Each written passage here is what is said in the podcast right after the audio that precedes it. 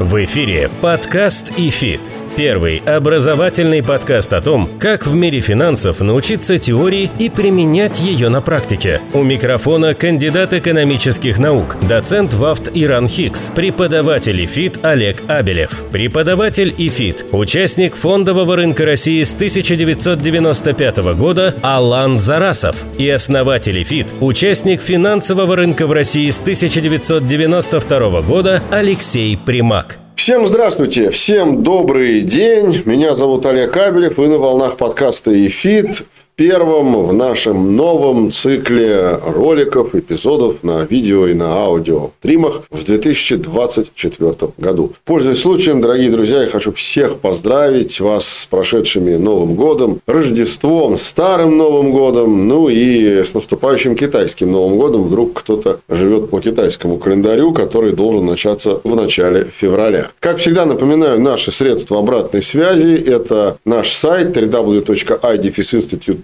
ру, наши два телеграм-канала EFIT и EFIT Pro. Ссылки на них есть в описании к этому ролику в YouTube и в описании на подкастовых стриминговых платформах. Также наша электронная почта 1 собакафит.ру. Ну и, конечно, мы в YouTube, IDPS Institute, наш канал, где происходит дублирование всех аудиоформатов, которые мы делаем в рамках эпизода подкаста EFIT. Ну и, наверное, начиная новый 2024 год, хочется начать его продолжением продолжением нашей рубрики истории, исторических каких-то важных сопоставлений с современностью. Напомню, что в прошлом 2023 году мы делали эпизоды, посвященные истории появления ценных бумаг, истории появления денег, в том числе и бумажных денег. Говорили о нефтяных компаниях. Кстати, кто не слушал, всем рекомендую послушать выпуск про 7 нефтяных сестер, 7 крупнейших нефтяных компаний мира. Мы продолжаем эту рубрику, и сегодня мы будем начинать говорить, я думаю, что это будет тоже цикл эпизодов, про историю экономических учений. Это то, что не очень часто любят изучать студенты в экономических вузах, потому что считают это очень скучным и ненужным. А на самом деле они ошибаются. Дело в том, что не зная прошлого, не можешь понять будущее и не очень хорошо осознаешь настоящее. Именно поэтому мы решили попробовать не просто излагать те экономические учения, которые были были когда-то в истории и их основные концепции, но и попытаться сопоставить эти концепции с нашим настоящим временем. Уверяю вас, практически все действия, которые в разных странах мира совершают экономические власти или органы экономической власти, они сопоставляются с тем, что когда-то уже было. Как известно, история циклична, и поэтому в этом контексте было бы крайне важно обернуться назад и попытаться понять, осознать и переосмыслить то, что было когда-то с точки зрения призмы социализма настоящего. Вот мы этим и займемся. И сегодня мы начнем говорить о хронологически первой сформировавшейся экономической школе, которая, по сути, начала формироваться во второй половине 17 века, а окончательно сформировалась в первой половине века 18 во Франции. Называется эта школа физиократы. Дословно, если переводить с греческого термин физиос и кратос, мы получим прекрасное словосочетание «власть природы».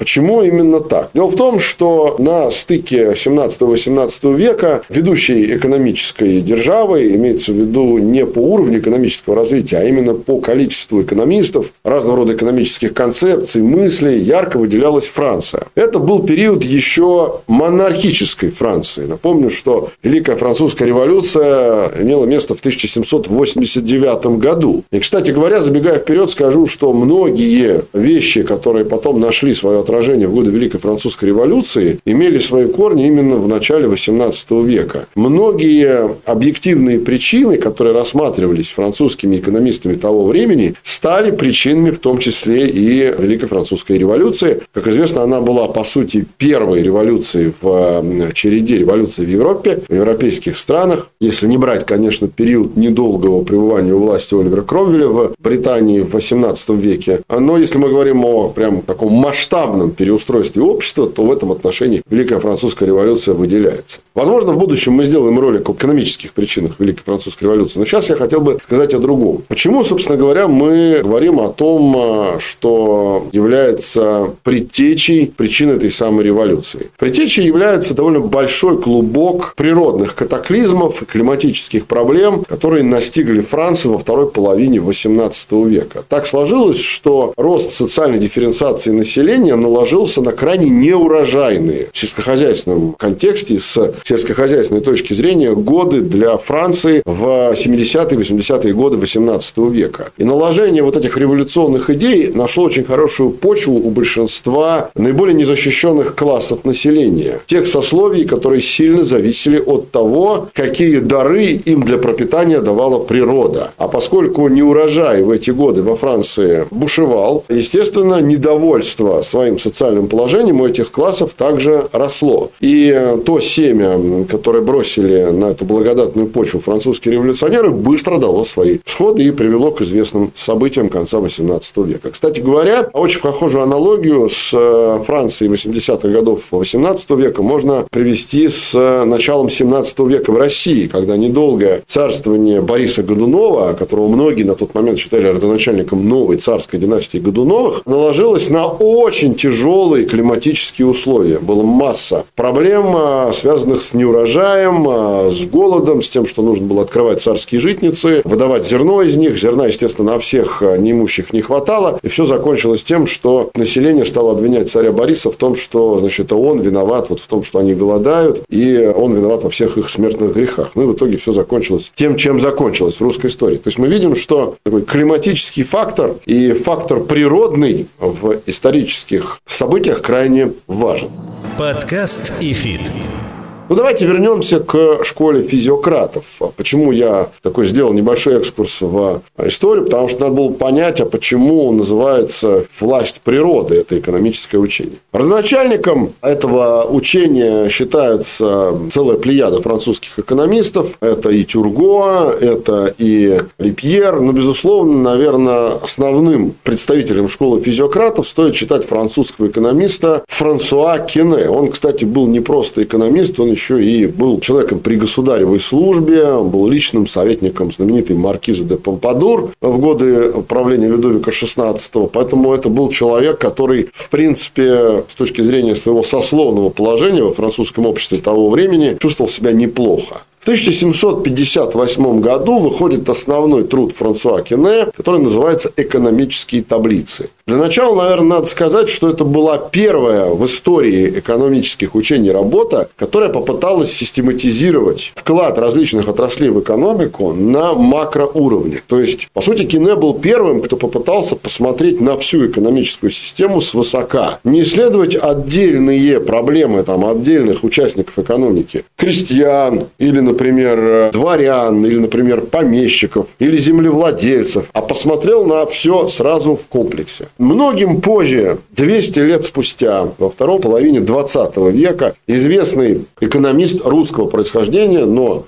естественно, эмигрировавший в Соединенные Штаты, и поэтому, естественно, получивший понятие о основных экономических процессах, будучи ученым в США, американский экономист российского происхождения Василий Леонтьев получил Нобелевскую премию за так называемую таблицу затрат и выпуск. Ее изучают практически все студенты экономических вузов сегодня. Дело в том, что основной вклад Леонтьева в том, что он показал так называемую систему межотраслевого баланса. То есть, как балансируют между собой разные отрасли и как находить находить нужный баланс вклада тех или иных отраслей в экономику. Потому что если этот баланс не будет соблюдаться, то это в любом случае приведет к потерям. Есть, как считал Леонтьев, некое равновесное соотношение вклада тех или иных отраслей в экономику. Вот об этом, собственно говоря, и его основной вклад э, в экономическую науку, и, по сути, за это он получил Нобелевскую премию. За 200 лет до Леонтьева первым в истории экономики экономических учений, кто попытался что-то похожее сделать, был как раз Франсуа Кене в своей работе «Экономические таблицы». Собственно, в приложении к этой работе он и пишет о том, что основным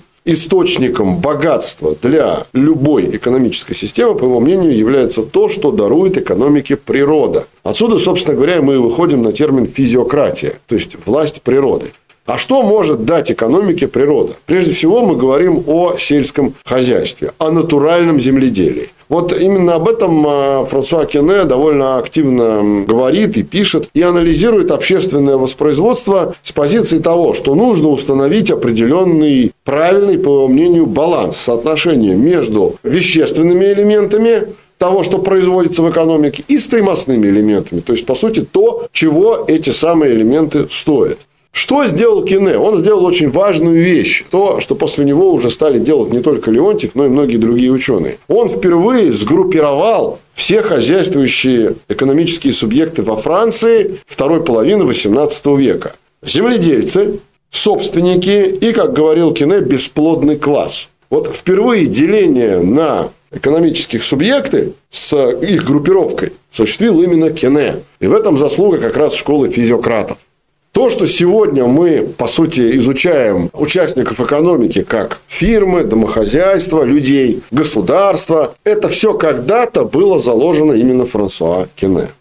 Давайте более подробно поговорим о том, кого Кене считал вот этими вот экономическими субъектами. Надо сказать, что в этом отношении нельзя выделить только Францию. Если посмотреть на экономическую карту мира того времени, вторая половина 18 века, то, в принципе, практически в любом государстве или в территориальном образовании того времени можно эти классы увидеть. Итак, земледельцы – Естественно, для Кине это превалирующий класс, потому что физиократы считали, что именно они вносят основной общественный вклад в развитие экономики и приносят основной доход стране. Что такое земледельцы? В первую очередь, это фермеры, те, которые, по мнению Кине, и производили львиную часть общественного продукта, и наемные рабочие, которые их нанимали фермеры. Это отдельная категория людей, которые Кине подразделял на сельских и городских наемных рабочих. То есть, те, которые приезжали из города и работали в поле, и те, которые нанимались непосредственно в селах. Вторая группа экономических субъектов, по мнению Кене, это так называемые собственники. То, что модно называть английским словом лендлорды, ну или в простонародье собственники-землевладельцы. Ну и к этим же классам собственников, естественно, поскольку Кене жил еще до Великой Французской революции, он относил весь королевский двор. Землевладельцы и королевский двор, понимание Кене, как раз и были собственниками. А кто же тогда бесплодный класс? Кино именно так его называет в своей работе «Экономические таблицы». Это как раз те, кто являются наемными рабочими, но не в сельском хозяйстве, а в промышленности. И это разного рода те люди, которые являются спайкой между производством в сельском хозяйстве, производством в промышленности и тем, кто это все потребляет. Кто это такие? Ну, кто у нас является спайкой? Естественно, те, кто торгуют. Купцы и разного рода торговые агенты, как их называл Кене. Но прежде всего, это, конечно, купеческий класс. Кроме того, к бесплодному классу Кене относил еще промышленников и разного рода ремесленников. В принципе, на самом деле, можно сказать так, что и промышленники, и ремесленники в понимании того времени – это примерно одно и то же. И очень важно сказать, что когда мы говорим вот об этих вот классах, мы их, согласно классификации, которую придумал Кине, ставим их именно в определенном порядке. Порядке степени важности для экономики. Именно так и они расположены. Вначале идут земледельцы, потом идут собственники, и потом идет так называемый бесплодный класс.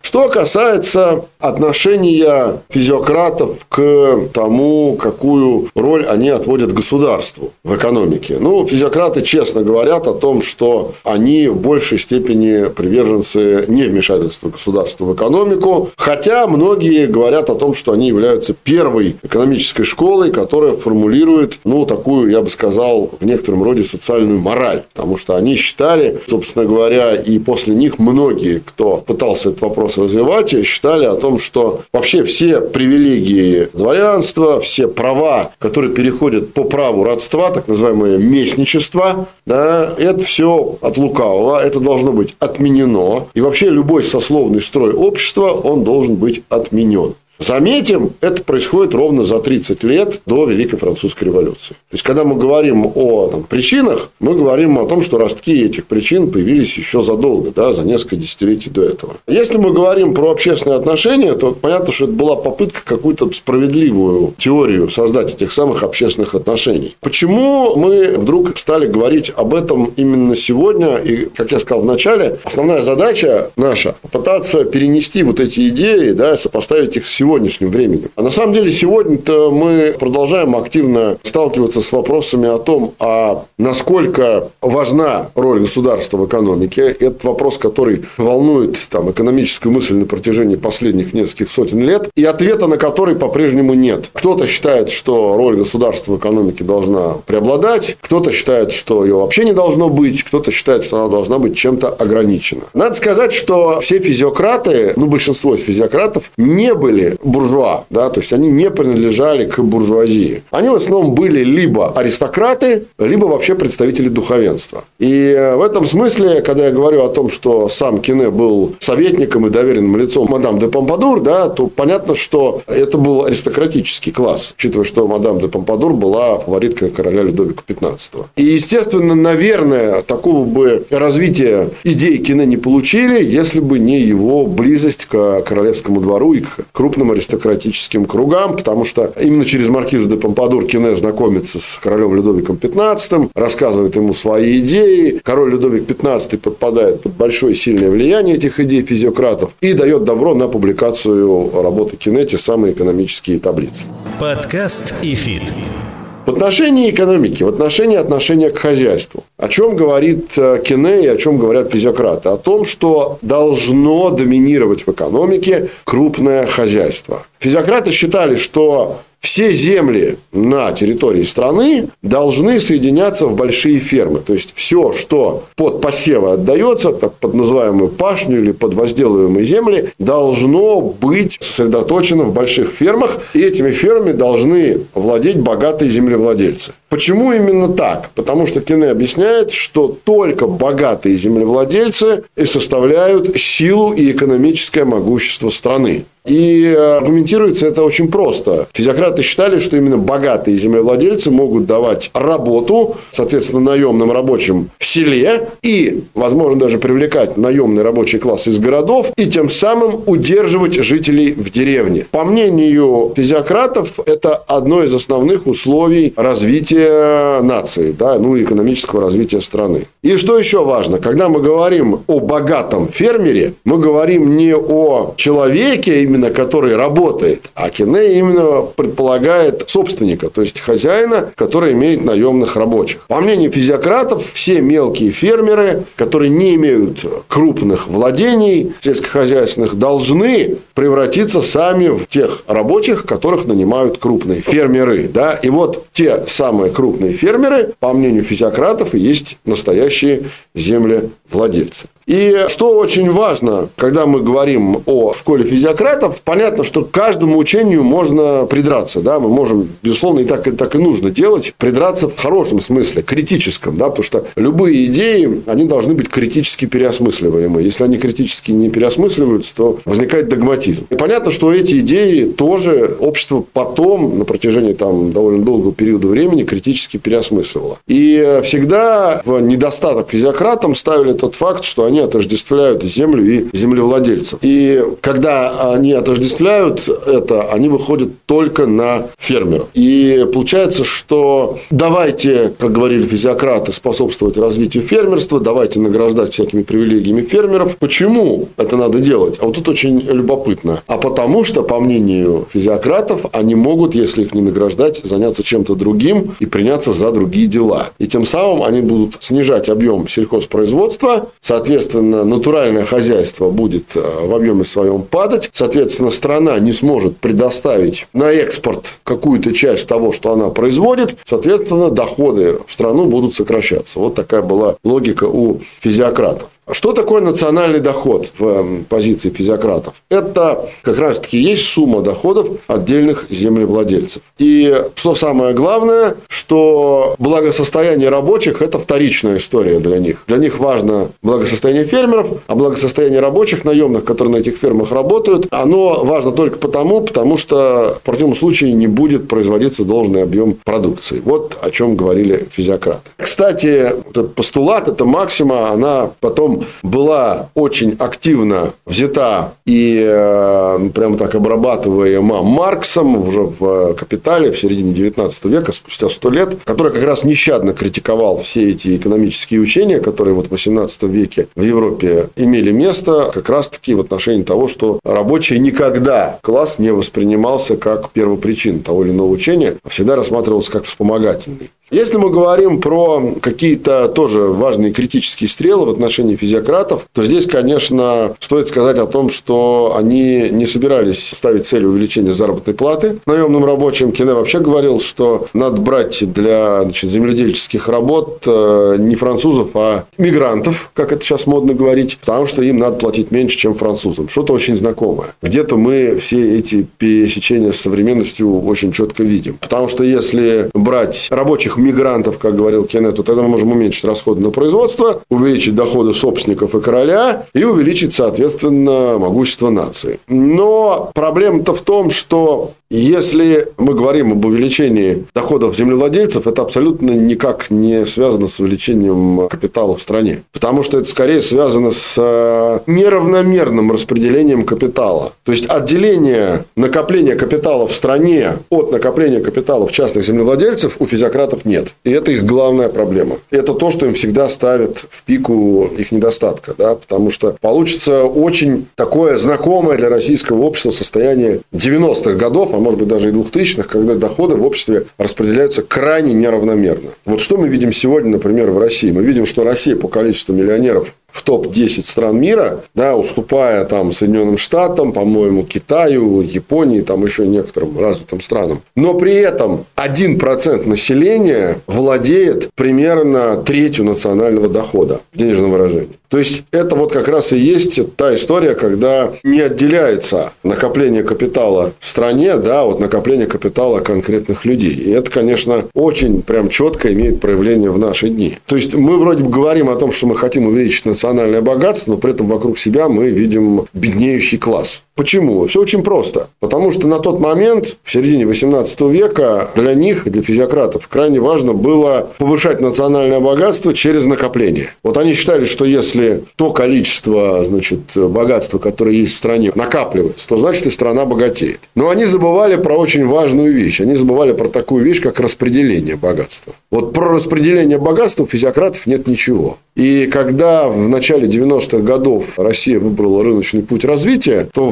во многом она пошла именно по физиократическому пути. Потому что в опеку ставился вопрос накопления, и считалось, что если накопление богатства в стране имеет место, то и страна богатеет. А про распределение никто не говорил. Почему-то необходимость капитала и необходимость капиталиста физиократами приравнивалась друг к другу. А это категорически, как выяснила история, в дальнейшем неправильно. Но надо отдать должное, что все-таки за эти 250, даже почти уже 270 лет с момента появления этой экономической школы случилось много всего в мировой экономике, что заставляет говорить нам о том, что это неправильно. На тот момент понятно, что о распределении, видимо, еще никто не думал. То есть э, считалось, что если есть крестьянин, то это какой-то просто человек, у которого есть что-то в своем владении, что-то не очень значительное. А в основном это доходы от того участка земли, который ему отдавал землевладелец в надел. Либо это вообще человек без капиталов, которому просто сужает деньги собственник, землевладелец, на то, что он просто с голоду не умер. Вот, собственно, и все. Примерно так это виделось. И, собственно говоря, примерно так это и было во Франции в середине 18 века. Ну и получалось, что, в общем-то, мы приходим к важному противоречию. Мы приходим к тому, с чего мы начали наш разговор. Мы приходим к росту активному революционных настроений. Потому что это противоречие, оно росло между доходами отдельных групп лиц и между доходами в стране в целом. И стало понятно, что отождествлять их просто невозможно. Безусловно, вклад физиократов в экономику есть. Это вот та самая попытка значит, посмотреть на отрасли сверху. Такая предтеча системы агрегированных национальных счетов, которыми сейчас оперируем мы все. Да, когда там смотрим какую-нибудь статистику по стране. Мы что смотрим? ВВП, воловой национальный продукт, национальное богатство. Вот в годы физиократов никаких этих показателей еще как таковых не было. Они были первыми, кто вот попытался такие вещи сделать. Да, хотя бы вот систематизировать да, показатели именно так. Но мы видим, насколько несовершенно с точки зрения социальной справедливости было это учение. Оценивая его именно с позиции сегодняшнего дня, это довольно четко и довольно активно бросается в глаза. Подкаст и фит. Ну и, наверное, последнее, о чем мне хочется сказать, когда мы говорим про физиократов. Да, мы говорили о том, что это учение оказало большое влияние на то, что потом случилось, да, через несколько десятков лет во Франции. Но дело даже не в этом. Дело в том, что все последующие экономические учения, о которых мы в будущем с вами тоже обязательно будем говорить, перекидывая мостик именно в наши дни, они уже не могли не замечать вопрос распределения национального богатства и общественного дохода. Пожалуй, что французская революция, она в этом смысле стала очень важным толчком для экономической мысли во всем мире с точки зрения решения вопросов о распределении общественного дохода. Потому что до этого этому вопросу не уделялось достаточно большого внимания, либо вообще не уделялось никакого внимания. И, э, наверное, те учения, которые появлялись позже, спустя там, примерно 15 лет после физиократов в Англии появляется знаменитая книга Адама Смита «Исследование о природе и причине богатства народов», где уже вопросы распределения общественного богатства начинают рассматриваться. По сути, Смит был первым, кто придумал ну, вот такую парадигму рассмотрения этого. И понятно, что даже Маркс, вот мы уже сегодня Маркс упоминали в «Капитале», он тоже ведь упоминает о физиократах их, упоминает Акине и э, критикует их, и Адам Смит их критикует. Но они были первыми, кого можно было критиковать. Да? То есть, они что-то предложили, дали какую-то школу или парадигму миру, которую уже можно было критиковать. Потому что критиковать легко, а гораздо сложнее придумать что-то, какую-то концепцию. Да, она была несовершенна, но, по крайней мере, она была. Надо сказать, что за пределами Франции тоже их идеи нашли определенное распространение. И в основном это были идеи, которые проникли в в Германию и отчасти, кстати говоря, в императорский двор в Петербурге, потому что с некоторыми физиократами, в частности, с довольно известным физиократом Мерсье де Ривьером, это человек, который был сподвижником Франсуа Кене, имела переписку Екатерина II. И более того, она его даже приглашала в Петербург погостить, и известные значит, исторические заметки о том, что она беседовала с э, Деларивьером о том, каких правил законодательно нужно придерживаться и как правильно построить законодательство, чтобы народ был доволен. Ну, вот там что Месьер, значит, ей давал значит, какие-то советы о том, что надо создавать законы так-то и так-то, по нашему мнению, такие-то и такие-то. Ну, в общем, э, история умалчивает, действительно ли вняла ли совету Деламерсьера Екатерина II, но сам факт того, что эти идеи имели определенное распространение и во многом повлияли на то, что Екатерина II так и не решилась лишать дворян определенных льгот, и вот этот век просвещенного абсолютизма активно процветал, да, это, конечно, неоспоримый факт, и влияние физиократов тут есть. Поэтому, когда мы говорим о каких-то идеях прошлого, мы всегда должны понимать, что они имеют абсолютно четкое проявление в настоящем. Если вам было интересно, пожалуйста, поставьте лайк э, или в описании к ролику в YouTube напишите, что понравилось, что не понравилось, ну и о чем бы вы хотели, может быть, о каком-то экономическом учении или какой-то эпохе с точки зрения именно экономики, экономики, экономических мыслей, идей поговорить. Мы будем рады прочитать ваши точки зрения и ваше мнение. Напоминаю, что всегда нужно и можно ставить лайки и нажимать на колокольчики. Это нужный ритуал для того, чтобы быть в курсе того, чего выходит на нашем канале в YouTube. Ну и, конечно, подписывайтесь на наши подкасты на разных платформах и стримах. Еще раз повторяю, последний эпизод про историю денег и э, историю ценных бумаг буквально недавно, в конце прошлого года вышли. Кто не слушал, рекомендую послушать. Один собака fit.ru наша электронная почта, fit и pro мы в Телеграме, ну и www.adifisinstitute.ru наш сайт. Не забывайте, пишите и э, предлагайте новые идеи для роликов. Олег Кабелев меня зовут специально для вас на волнах подкаста Fit и на нашем канале в YouTube. Обязательно в скором времени увидимся. Всем пока. Напоминаем, что подкаст и фит можно слушать на Apple подкастах, Google подкастах, CastBox, Spotify, VK, Сберзвуки и Яндекс.Музыке.